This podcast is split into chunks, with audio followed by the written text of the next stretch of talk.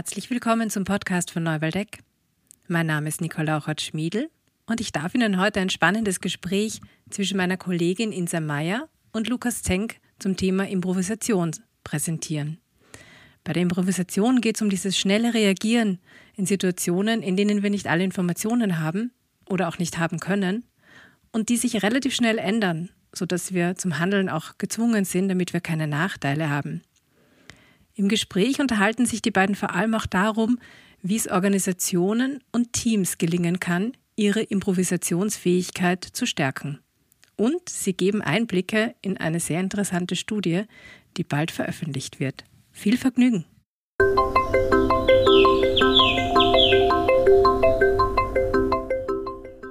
Ich sitze hier heute gemeinsam mit Lukas Zenk. Hallo Lukas. Hallo. Und wir freuen uns, dass wir heute in einen Austausch gehen können zu einem Thema, das uns beiden sehr am Herzen liegt, beschäftigt, wie auch immer man das sagen möchte, und über das wir uns lustigerweise sogar kennengelernt haben. Aber vielleicht bevor wir da einsteigen, Lukas, äh, stell dich doch gerne mal vor unseren Hörerinnen und Hörern. Ja, erstmals danke für die Einladung. Und ich bin jetzt seit 15 Jahren äh, an der Donau-Universität Krems und habe jetzt dort eine Professur für Innovations- und Netzwerkforschung was bedeutet, dass äh, es mich interessiert, wie Menschen zusammenarbeiten und daraus im besten Fall auch etwas Kreatives oder Innovatives äh, passiert. Und eines meiner Forschungsprojekte heißt Organisationale Improvisation und da arbeiten wir auch mit Norbert Eck zusammen, wo wir herausfinden wollen, wie Menschen mit Unsicherheit umgehen und wie das Konzept der Improvisation sowohl Menschen als auch Organisationen helfen kann, anpassungsfähiger zu werden. Und Details dazu werden wir sicher noch äh, in verschiedenen Aspekten dann ansprechen. Hm. Es, es, trifft ja insofern einen Nerv, weil das ja ein Thema ist, was uns generell sehr beschäftigt. Ja, wie können äh, Organisationen anpassungsfähig sein? Wie können ähm, ja auch Teams anpassungsfähig sein und Personen? Ähm, vielleicht so kurz noch zur Rahmung. Woher kennen wir uns eigentlich? Weil wir haben ja schon gesagt, wir reden heute über Improvisation und kennengelernt haben wir beide uns tatsächlich auch bei einem Impro-Workshop.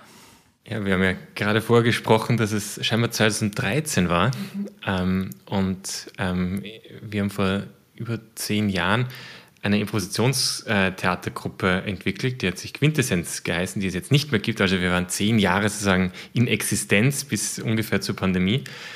Und dort haben wir nicht nur ähm, mehrmals pro Monat ähm, Aufführungen gehabt, also Improvisationstheater, was bedeutet, dass wir als Ensemble auf die Bühne gegangen sind und das Publikum gefragt haben nach ähm, Ideen oder Inspirationen und auf Basis dessen haben wir dann ein, ein paar Szenen oder ein ganzes Theaterstück gespielt. Einmal haben wir sogar ein ganzes improvisiertes Musical gespielt. Ähm, da muss man schon viel trainieren, um das, dass das funktioniert. Und haben dabei auch dann Workshops gegeben, damit auch andere Menschen Improvisationstheater lernen können. Ja, und genau bei so einem Workshop habe ich teilgenommen und das war tatsächlich mein Einstieg in das Thema. Und inzwischen arbeite ich auch mit Techniken, die so aus dem Improvisationstheater kommen und spiele selber auch Improvisationstheater. Also hat mich sehr geprägt. Und das Spannende ist eben, dass man das nicht nur sagen im, im künstlerischen Aspekt dann äh, nutzen kann. Das ist, finde ich, halt der, der intensivste Einstieg in die Thematik aber dass man das eben auch generalisieren kann auf äh, Themen außerhalb der Kunst, also im Speziellen halt auch für, für Teams und Organisationen. Äh, und da kann man einige Fähigkeiten oder auch Mindsets nutzen, die einem dabei helfen. Hm. Die einem dabei helfen und die auch jetzt gerade, wenn wir so zurückblicken, ist es jetzt ähm, November 2021 das heißt, wir blicken zurück auf eineinhalb Jahre, die geprägt waren von Corona. Und auch da kann das ja eine Fähigkeit sein, die hilft, wenn man improvisieren kann. Ja, ich glaube, dass Improvisation dann hilfreich ist, wenn sich die Umwelt stark ändert. Und ähm, Corona ist ein Beispiel, ähm, dass man anschauen kann, was sich so verändert hat. Also wenn wir jetzt sagen, historisch ein bisschen länger zurückgehen und uns überlegen, was die letzten 100 Jahre passiert ist, also vor etwa 100 Jahren gab es die, die spanische Grippe, ähm, und wie anders das damals war. Also damals waren etwa zwei äh, Milliarden Menschen auf der Welt. Heute sind wir fast bei acht Milliarden, eine Vervierfachung. Also die Anzahl der Personen haben, sind extrem gestiegen. Was auch bedeutet, dass der Lebensraum gebraucht wird oder allein die Nahrungsproduktion weltweit, was wir da für Platz auch benötigen, sagen, als, äh, als Menschen. Und was gleichzeitig natürlich dann bestimmte ökologische Räume, also Habitate, reduziert hat, ähm, was zu einem bestimmten Stress in der Natur ähm, geführt hat und dann zum Beispiel Viren sich dann besser innerhalb von bestimmten Spezien ausbreiten können, also Fledermäuse bei Corona im Konkreten. Und wenn jetzt sagen diese Viren äh, von, von Tieren in eine dicht bevölkerte ähm, Markt, also wie, oder, oder Land kommen, äh, wie bei Wet Markets in China, dann kann es passieren, und was halt etwa vor zwei Jahren offensichtlich passiert ist, dass bestimmte Viren von, von Tieren auf Menschen äh, übergehen, sogenannte Zoonosen. Und ähm, man könnte sich ja dann vorstellen, naja, das ist halt lokal irgendwo passiert, das betrifft ja den Rest nicht. Und dann haben wir relativ schnell bemerkt, dass es nicht so ist. Und ich glaube, von daher kann man Corona durchaus als, als Beispiel verstehen, wie man jetzt so eine Komplexität in unserer Welt verstehen kann. Also es ist nicht nur so, dass mehr Menschen auf der Welt sind, nicht nur, dass der ökologische Raum reduziert worden ist, sondern auch, dass die Globalisierung entstanden, also noch verstärkt worden ist mit Flugzeugen, mit, mit, den, ähm, mit dem Transport von, von Gütern und Menschen. Also wir sind in einer hochgradig vernetzten äh, Menschheit. Und ich glaube, dass wenn man sieht, dass der Virus da irgendwo in China sagen, begonnen hat, wie schnell das sich weltweit ausgebreitet hat, zeigt, was das für eine Dynamik hat am Beispiel von einem äh, Virus. Und wir leben ja insgesamt in einer Welt, die, die von, das war jetzt eine Veränderung, die uns allen sehr klar und bewusst ist und, und äh, äh, von der wir alle betroffen waren, äh, unterschiedlich stark vielleicht. Ähm, gleichzeitig leben wir in einer Welt, in der sich ganz viel ändert gleichzeitig, ja. Und manchmal kriegt man es gar nicht so mit und kommt dann erst ein bisschen später drauf, ui, da hat sich jetzt gerade was geändert oder der Markt hat sich schon verändert und wir selber sind aber vielleicht noch gar nicht so weit als Organisation. Genau. Also ich glaube auch, dass Corona jetzt nicht nur die gesundheitlichen Aspekte gezeigt hat, was das für eine Ausbreitung hatte, ähm, sondern dass das natürlich sogenannte gekoppelte Systeme sind. Das heißt, das Gesundheitssystem ist gekoppelt mit dem Wirtschaftssystem. Plötzlich ähm, muss, muss, man für bestimmte Container das äh, zigfache zahlen wie noch vor zwei Jahren. Der Baupreisindex ist äh, erhöht worden, zum Beispiel, was man vielleicht vorher sich nicht äh, gedacht hatte. Ähm, politische Systeme haben sich geändert. Also es sind verschiedenste Systeme, und jetzt habe ich nur Gesundheits-, Wirtschafts- und politisches System da genannt, aber die wirken aufeinander und miteinander. Mhm. Und wenn also eine kleine Veränderung in einem Teil ist, kann das einen Effekt auf ganz unterschiedliche Systeme haben. Ja. Und ich glaube, wir leben in einer Welt, wo das einfach auch realer geworden ist. Also wenn dieses Wort wie Fucker mhm. schon vor 20 Jahren schon genutzt worden ist, ist es doch jetzt eine ganz andere Dimension, was das wirklich in einem, im, im Leben von Menschen oder Nationen bedeutet. Unter anderem diese, diese teilweise explosionsartige ähm, Erhöhung oder Veränderung von Themen, die nicht mehr ausreichen, wenn man linear denkt, und diese Komplexität, die uns äh, auf verschiedensten Ebenen begegnet. Hm. Jetzt ist VUCA so einerseits ein Wort, was äh, man möchte fast sagen in aller Munde ist und gleichzeitig äh, vielleicht doch noch mal für alle Hörerinnen und Hörer eine ganz kurze Erklärung, was ist denn VUCA eigentlich? Ähm, das ist ja eine Abkürzung oder ein Akronym, kann man sagen, äh, von dem, was so in der Welt gerade passiert. Genau, also es sind eigentlich dann vier Wörter dahinter, also volatil, unsicher, ähm, komplex und Ambiguität. Und das drückt eigentlich eine, eine Welt aus, damals aus dem Militär kommend, ähm, wo es eben nicht mehr um reine Planbarkeit geht. Also wo wir dann nicht mehr sagen können, wir wissen, was in den nächsten fünf Jahren passiert. Ähm, es werden lineare Veränderungen passieren ähm, und, wir, äh, und es gibt keine sprunghaften Veränderungen. Das scheint es immer weniger zu geben. Es scheint mehr in eine richtige Dynamik zu gehen. Ähm, äh, auf, wir müssen auf Unvorhergesehenes ähm, reagieren. Ähm, und das ist, glaube ich, etwas, was immer mehr zu einer Realität geworden ist. Natürlich in unterschiedlichen Branchen unterschiedlich stark, ähm, aber in, in, in, manchen merkt man, dass eben ähm, es nicht mehr ausreicht, sich vorzustellen, was ist mein Jahresziel oder was sind meine Ziele in drei Jahren, weil innerhalb der nächsten Wochen oder Monaten hat sich das eigentlich schon wieder verändert. Hm. Genau. Und äh, interessant, ich habe gerade heute Morgen ein Gespräch gehabt äh, äh, mit einem Kunden und wir haben so überlegt, was ist ein guter Zeitraum, wenn wir mit dem Team gemeinsam so die Zukunft planen, ja, und äh, sind relativ schnell dann von fünf Jahren weggekommen auf ein Jahr. Und dann, aber wir müssen dann auch auf die nächsten drei Monate schauen, weil gerade wenn man Kunden hat, zum Beispiel aus der Automotive-Branche, da kann sich so viel ändern gerade, ähm, dann wichtig da auch äh, ja diese das mit sozusagen einzuplanen. Ich glaube, man muss wirklich diese sogenannte Ambidextrie äh, umsetzen, was bedeutet sagen Beidhändigkeit. Also sowohl auf Kurzfristigkeiten adäquat umzugehen, als auch langfristig mitzudenken, aber auf, einer, sagen, auf einem anderen äh, abstrakten Level. Fünf Jahre für ein Team finde ich schon sehr lange. Das ist wahrscheinlich schon sehr abstrakt an die Ziele bis dorthin oder strukturell. Äh, und gleichzeitig kurzfristig, dass man fast schon in Wochen äh, denken kann äh, oder muss. Ähm, zum Beispiel, wenn man die Unicorns äh, betrachtet, also diese ähm, Startups, die über ähm, eine Milliarde als, als Wert angegeben wird zumindest. Vor 20 Jahren hat man gesagt, es dauert so circa 20 Jahre von der Gründung der Firma, dass es bis zu so einem Unicorn äh, sich entwickeln kann. In den letzten Jahren spricht man von ein paar Jahren. Und das zeigt eben genau diese Dynamik, wo man dann sagen kann, na, wie weit voraus kann man denn planen und inwieweit macht das Sinn? Bis hin, dass manche sagen, es ist eigentlich schon das, das Management von Unplanbarkeiten. Ja, absolut. Ich begleite gerade ein Startup, die haben sich für nächstes Jahr vorgenommen, sich zu verdreifachen vom Wachstum her. Äh, und dann ist natürlich spannend, ja, wie werden die Prozesse dann aussehen, wenn wir dreimal so viele Mitarbeiterinnen und Mitarbeiter haben. Ja. Äh, und auch da ist was gefragt, was, was uns ja heute sehr beschäftigt als Thema, und zwar das Thema Improvisation.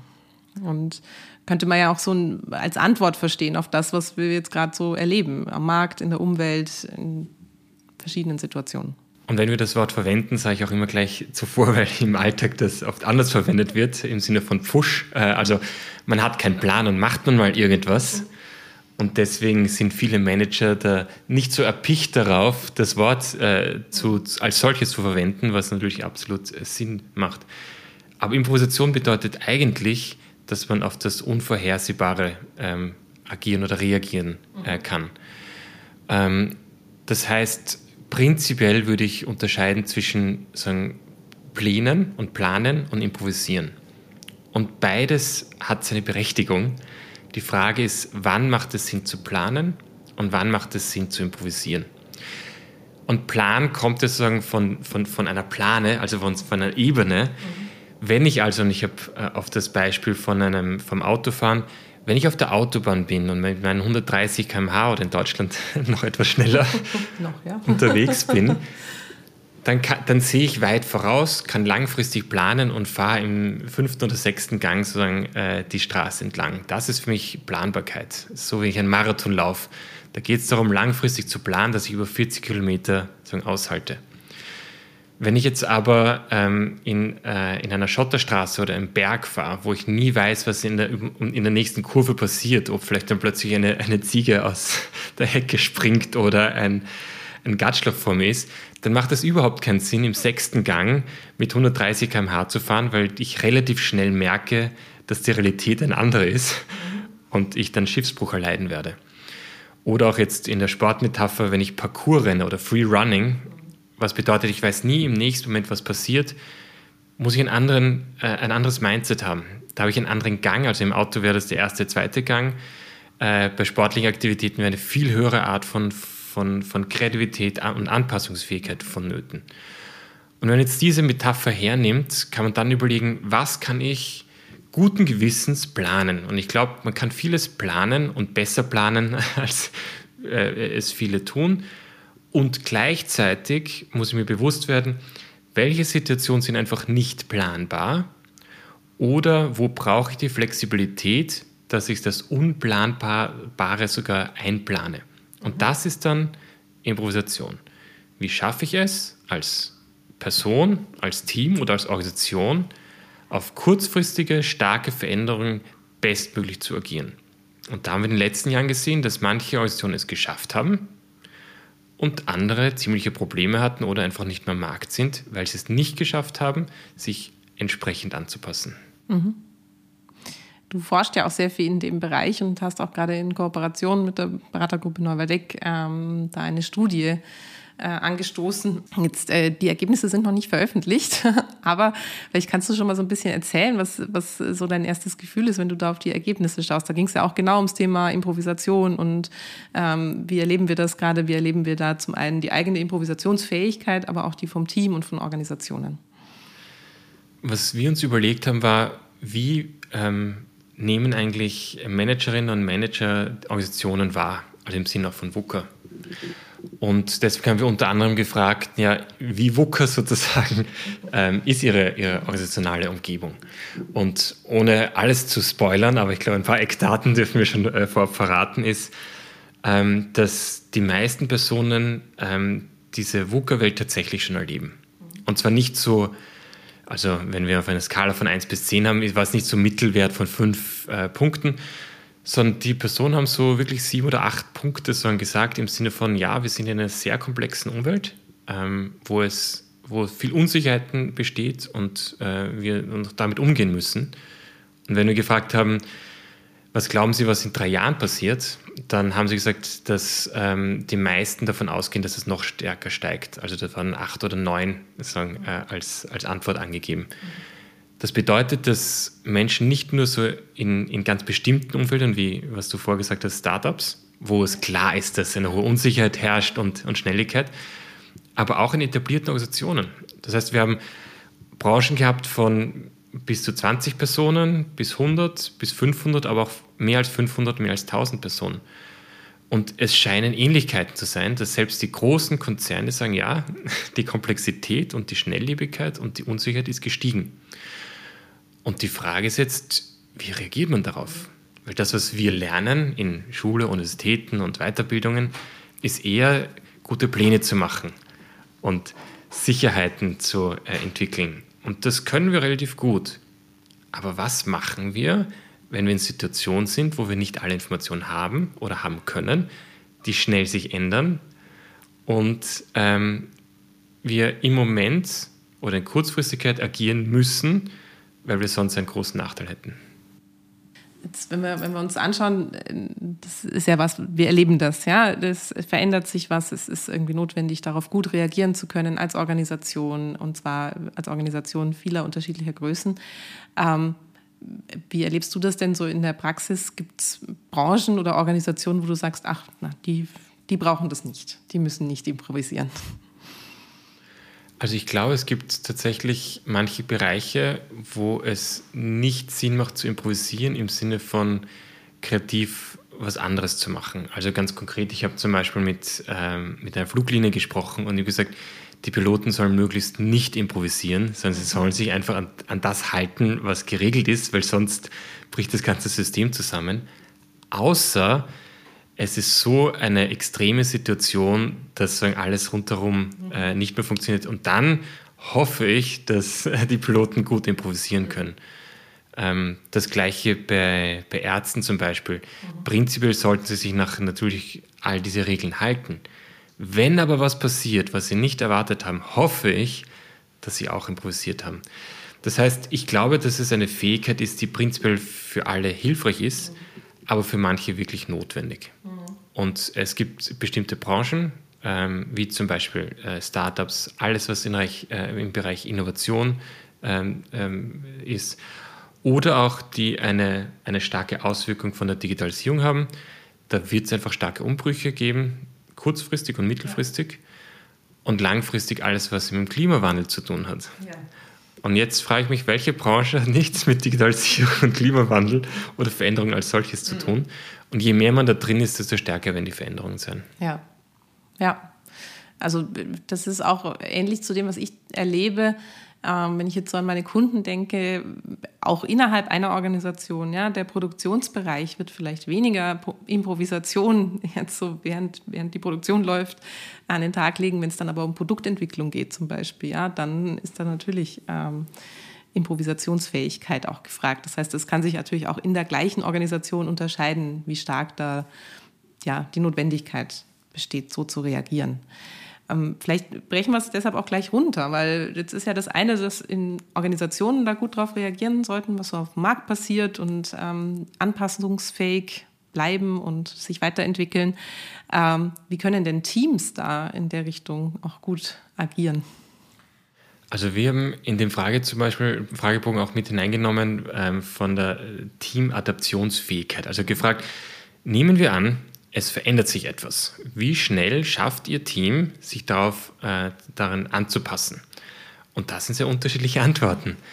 Ähm, also ich glaube, das kann wirklich für sich selber als zum Beispiel Führungskraft oder Manager überlegen, was ist, wenn sich wirklich etwas ändert. Das kann Technologie sein, das kann eine Fluktuation sein, das kann auch eine neue Möglichkeit sein, sagen, äh, in den Markt äh, einzudringen. Wie schnell schafft das Team, sich an diese Gegebenheiten anzupassen? Und wenn man das befragt und sich durchdenkt, merkt man, manche Teams sind richtig gut darauf vorbereitet. Die haben das Mindset, die haben die Fehlerkultur, dass sie sagen, es ist eine Veränderung, super, nächster Schritt.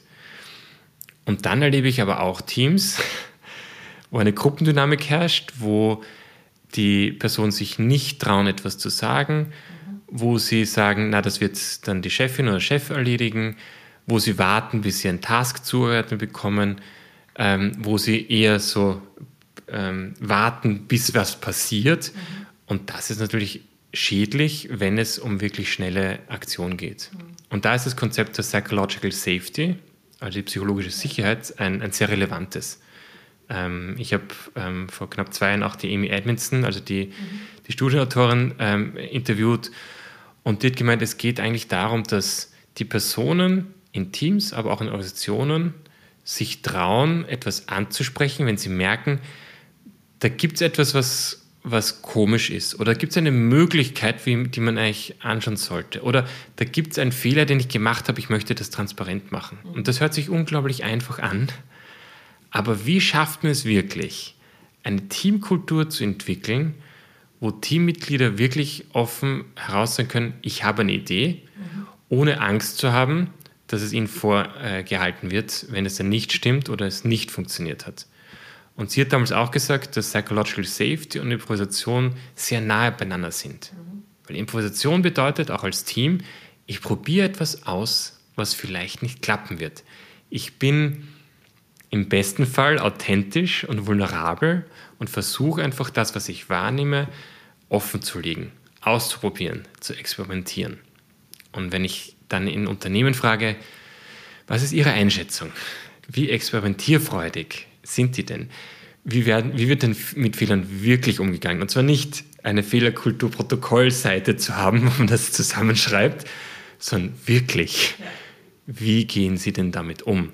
Und dann bekommt man relativ schnell die Antwort, es klappt relativ gut bei uns oder ja, das ist ein Thema, das denken wir uns auch schon seit mehreren Jahren, dass wir da mal drauf schauen sollten. So, so aus dem Improvisationstheater kommt ja auch dieser, dieser schöne Spruch mit Freude scheitern. Also äh, was ja auch was ist, wo man, wo man hinschauen kann. Also ich erlebe das in Organisationen ganz unterschiedlich. Da gibt es Teams, die wirklich was ausprobieren und daraus lernen und feststellen, hm, so geht es gerade nicht und dann machen wir es nochmal anders.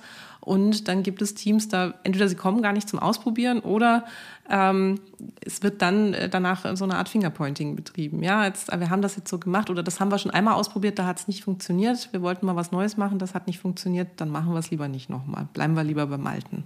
Ja.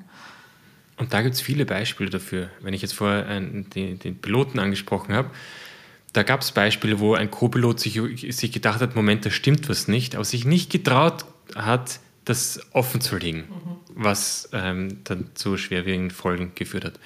Und ich glaube auch in Teams, am Anfang glaube ich schon, dass, dass viele Teammitglieder ein oder zweimal das versuchen und dann sehr genau darauf achten, was passiert, wenn ich das mache oder was passiert, wenn ich da einen Fehler mache ähm, und wie wird damit umgegangen. Und wenn das produktiv sagen, ähm, wahrgenommen wird und konstruktiv, dann wird man es wieder sagen. Und wenn es nicht als solches gemacht wird, dann macht man es nicht mehr. Und da, glaube ich, ist es wirklich wichtig, auch auf Organisationsebene zu schaffen, wie schaffen wir es nicht nur zu sagen, sondern zu leben. Und Noldeck hat ja auch jetzt gerade ein, ein, oder viele Unternehmen von agiler Transformation. Und, und eine Intervention, die ich dort spannend finde, sind solche Experimentierräume, mhm. wo es wirklich solche Laboratorien gibt, sagen formell verankert, wo erlaubt wird, Fehler zu machen. Ja. Und das hört sich so ein bisschen trivial an. Aber ich glaube, genau das ist es, wo man sagt, hier ist ein geschützter Rahmen und hier können wir ausprobieren. Ähm, und einen Fehler macht, äh, it's a part of the deal sozusagen. Das ist vollkommen in Ordnung. Es geht nur darum, auszuprobieren und ja, Improvisationstheater sagt man lustvoll scheitern. Warum? Es geht natürlich nicht, also niemand will lustvoll scheitern. Mhm. Es ist, niemand will scheitern, niemand will Fehler machen. Vollkommen klar. Aber wir haben so eine riesen Angst davor, dass wir es nicht mal mehr versuchen. Mhm. Und deswegen müssen wir manchmal in die Gegenrichtung steuern. Also ich habe manchmal das Bild äh, im Kopf, wenn ich einen Stein in der Hand habe und versuche, einen Baum zu treffen. Und ich schieße immer drei Meter zu weit rechts. Da muss ich einmal drei Meter weit nach links zielen. Also viel zu weit in die andere Richtung, damit ich den Baum überhaupt treffen kann. Und ich glaube, mit Fehlern und Scheitern ist das genau das Thema. Man muss sagen, noch mehr forcieren und noch mehr positiv annotieren, damit man sich traut, zumindest halbwegs neutral damit umzugehen oder es zumindest zulassen. Mhm, mhm. Und äh, diesen Aspekt, den du vorhin aufgebracht hast, auch mit, dem, äh, mit der psychologischen Sicherheit, das ist was, was, was wir auch in unserer Tätigkeit als Beraterin und Berater ja erleben. Also ich habe neulich angefangen, mit einem neuen Kunden zu arbeiten äh, und äh, hatte den ersten Workshop. In den Workshop-Pausen kamen dann immer Einzelne zu mir und haben gesagt, ähm, Insa, ich wollte übrigens noch das und das sagen, das wollte ich nur nicht vor der Gruppe, aber nur, dass du es weißt. Mhm. Also das ist schon so ein erster Indikator, ja. Und äh, da dann mal hinzuschauen und zu sagen, okay, was wird dir jetzt helfen, damit du das zum Beispiel auch äh, äußern kannst, wie können wir das hier gut besprechbar machen, ähm, wenn es Probleme gibt oder Schwierigkeiten, wenn jemand unsicher ist mit etwas, ja. Also ähm, das sind ja schon so kleine Dinge, die dann ja, einem Team helfen können, einen Schritt weiterzukommen. Und ich glaube, da können wir viel von Improvisationstheater lernen, weil das man in einer hochgradig unsicheren Situation, man steht vor einem Publikum von vielleicht bis zu 500 Personen, weiß nicht, was als nächstes passiert. Wie agiere ich jetzt und wie kann ich da noch kreativ sein? Und etwas, was ganz wichtig ist, ist einfach dieser Team Support. Ähm, in, äh, ich war mal in Chicago und da haben sie immer am Anfang gesagt, I've got your back. Also ich bin hinter dich, unterstütze dich, was auch immer kommen mag, zumindest in diesen zwei Stunden, wo wir auf der Bühne sind. Und wenn man dem wirklich vertrauen kann, dann traut man sich Dinge, die man sonst nicht machen würde. Mhm. Und Improvisationstheater für mich bedeutet eigentlich, äh, Improvisation im Theater anzuwenden. Man kann Improvisation auch in anderen Kontexten anwenden. Also in der Musik ist es dann Jazz zum Beispiel. Da verwendet man so dieses Mindset von Improvisation in Musik. Man kann aber Improvisation auch im Organisationskontext anwenden. Also diese Mindsets von, wie schaffe ich es, ähm, zu beachten, was sich gerade ändert, ähm, was Neues zu entwickeln, den anderen zu unterstützen und nicht nur eine, eine Fehlerkultur irgendwie auf einen Zettel zu schreiben, sondern sie wirklich zu erleben. Und ich glaube, wenn man auf dieser Verhaltensebene ist ähm, und nicht nur auf das, wie man halt das in Strategiepapieren äh, erwähnt, sondern es erlebbar zu machen, dann sind wir auf einer Ebene, die tatsächlich Organisation transformieren kann. Und ich glaube, dass man bei Transformationsprojekten auf dieser Ebene arbeiten muss, auf, um das erlebbar zu machen, ähm, es ausprobieren zu lassen und den Leuten erlauben, in einem bestimmten Rahmen, äh, da gibt es auch diese, diese, schöne Phrase, safe enough to try, also nicht einfach über die Autobahn drüber zu gehen und sagen, na probieren wir es aus und wenn ich scheitere, sterbe ich. Also das ist es nicht, sondern wo ist ein Kontext, wo ich ausprobieren kann, ohne dass ich gleich mein eigenes Leben, die der anderen oder die Existenzorganisation aufs Spiel setze. Und da, glaube ich, können wir den Rahmen viel mehr erweitern, weil vieles möglich ist, wenn wir ein paar dieser Grundprinzipien, wie zum Beispiel ähm, echte emotionale soziale Unterstützung von, von Mitarbeitern oder Kollegen, wirklich umsetzen. Mhm. Das heißt, man kann zum einen ja einsetzen auf äh, der Teamebene, haben wir jetzt gerade schon einiges zu besprochen, äh, was, was in Teams ja, hilfreich sein kann, um äh, diesen Improvisationsgedanken auch weiter voranzutreiben. Ähm, aber ich kann ja auch vielleicht für mich selber anfangen äh, und äh, schauen, wie reagiere ich eigentlich ganz persönlich, wenn sich schnell was ändert auf unvorhergesehene Situationen. Ja, und ich glaube, da ist eine, eine, eine ehrliche Betrachtungsweise gut. Also nicht so zu tun, als ob, naja, ich gehe mit allem super locker um. Das, das, das machen auch Impositionstheater Schauspielende nicht, sondern da kommt Angst, da kommt Freude, da kommt alles Mögliche mit, mit her. Aber es ist trainierbar. Und das wird auch angewandte Improvisation genannt, genannt. Das heißt, man kann es trainieren, außerhalb von Theater und Musik, zu lernen, wie gehe ich mit Unvorhergesehenen um. Und sämtliche Expertinnen und Experten, die wir jetzt auch äh, im Zuge der Studie untersucht haben, haben eigentlich gesagt, selbst wenn sie es wirklich gut können, sie trainieren und lernen das ständig. Also selbst, äh, wir haben ihren von der Cobra, also von der Spezialeinheit der Polizei in Österreich, interviewt. Und die haben gesagt, sie trainieren ständig, obwohl sie schon wirklich auf einem hohen Level von Improvisation sind, weil die sind ja in, in sehr prekären Situationen unterwegs und müssen im Moment dann entscheiden, ob sie zum Beispiel jemanden erschießen oder nicht. Und die haben ein ständiges Training. Notfallsärzte haben ein ständiges Training. Die sind, ist ihnen bewusst, dass sie einfach im Moment reagieren müssen. Wenn wir jetzt aber zum Beispiel Projektmanager anschauen, die sagen, ja, wir improvisieren und wir können das auch ganz gut, aber, und da arbeiten wir unter anderem mit der Roland Geist, Geist Consulting zusammen, die sagen, wir brauchen eigentlich noch ein Training, damit es die Jüngeren auch lernen können, in so einem Kontext überlebensfähig zu sein. Und ich glaube auch in vielen anderen Kontexten ist es eigentlich hilfreich, das am, am eigenen Körper und, und Leben auszuprobieren, weil je öfter man es macht, desto leichter wird es. Und das, sagen, zurückgehend von WUKA, im Militär lernen das die Leute, mit solchen Situationen umzugehen. Die haben großflächige Simulationen, solche Kriegsszenarien, damit sie lernen, im, im echten Fall bestmöglich damit umzugehen. Und das hilft. Jetzt frage ich aber dann Personen, Teams und Organisationen, wie trainiert es denn? Also wir wissen, wir wissen zum Beispiel, dass es jetzt auch in den nächsten Jahren viele unvorhergesehene Situationen kommen. Was macht ihr jetzt schon, damit, damit ihr damit besser umgeht? Was für Trainings, Simulationen, Übungen, Trainingsprogramme habt ihr denn? Und da sehe ich relativ wenig. Und Risikomanagement, wo man einfach, oder einfach, wo man die ganzen Faktoren auflistet, ist aus meiner Sicht zu wenig. Da muss man schon ein paar Schritte weitergehen, um wenn Corona oder was auch immer kommen wird, damit bestmöglich umzugehen. Ja, jetzt äh, vielleicht äh, sitzt jetzt der ein oder andere Hörer oder Hörerin äh, vor dem Lautsprecher oder Kopfhörer und denkt sich, hm, und was mache ich jetzt? Hast du da einen konkreten Tipp, was man jetzt so als Person auch mal machen kann? Also ich glaube, für Organisationen und Teams ist so das eine, aber auch so als Person. Was könnte man tun? Also ich glaube, dass ähm, eben bei unserem Forschungsprojekt äh, äh, mit Norbert Eck und, und unter anderem der Donau ohne Krems ähm, haben wir eine Seite, wo wir ganz viele Interviews online gestellt haben. Also wer möchte, kann auf ähm, improvisations.science äh, klicken und auch hören, was es da für Ideen gibt. Ähm, und da ist unter anderem auch ähm, sind auch äh, sagen Norbert Ecker und Norbert Eckerinnen dabei, äh, die sagen, ihre Perspektive da äh, zeigen. Das ist dieses, dieses Konsumieren und mal, mal verstehen, worum es da eigentlich geht und, und was es bedeuten kann. Äh, und das andere ist, dass es jetzt eben auch über Norbert Eck immer wieder solche ähm, agilen Freiräume gibt und Workshops, wo man einen Tag dabei sein kann zu einem bestimmten Thema und das einfach mal erleben kann. Mhm. Und ich glaube, das ist dieses, dieses Erleben ist ein wichtiger Punkt und zusätzlich das Reflektieren, was bedeutet denn das jetzt für mich persönlich und was möchte ich da mitnehmen als Inspiration für mich und mein Team und meine Organisation ähm, und, und was kann ich ähm, sagen, einfach nur als, als Erlebnis klassifizieren, ohne es konkret mitzunehmen. Ja, genau. Da, nächste Gelegenheit gibt es bald, aber auch immer mal wieder.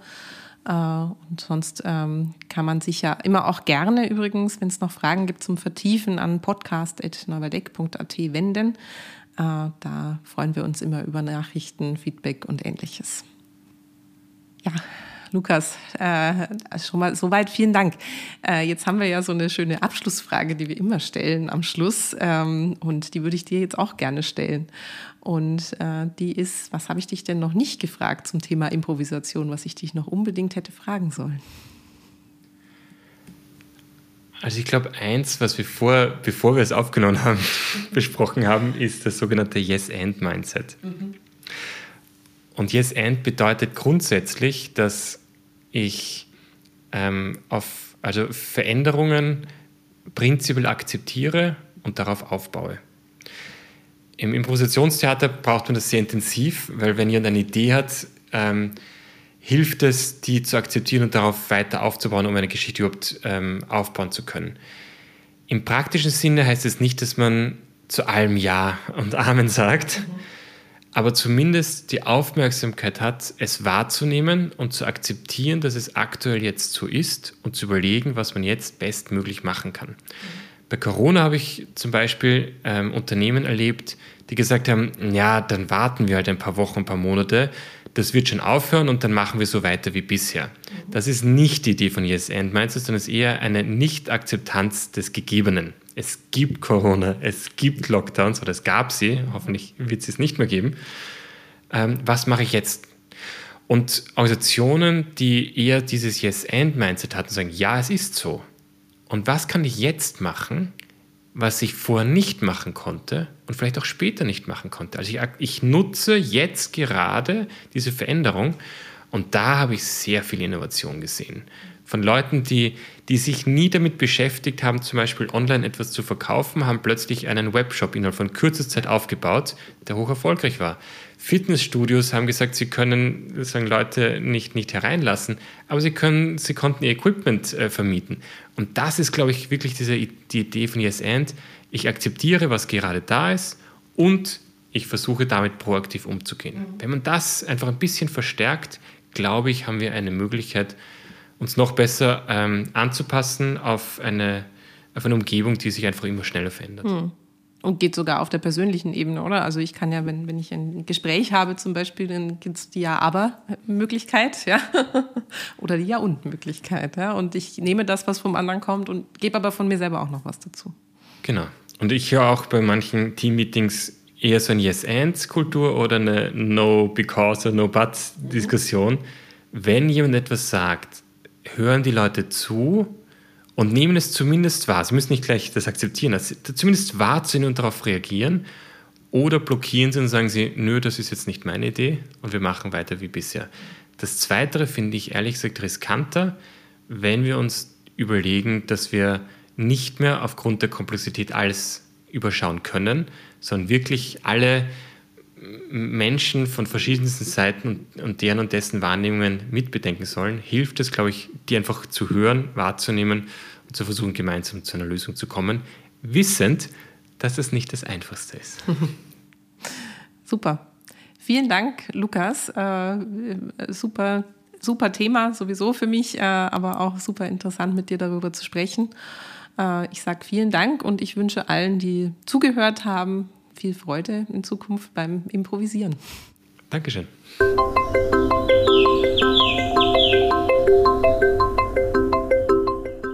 Vielen Dank, dass Sie auch heute mit dabei waren. Das war der Podcast von Neuwaldeck. Wir freuen uns über Ihre Fragen und sind auch neugierig, welche Themen Sie interessieren. Schreiben Sie uns doch gerne an podcast.neuwaldeck.at. Bis zum nächsten Mal.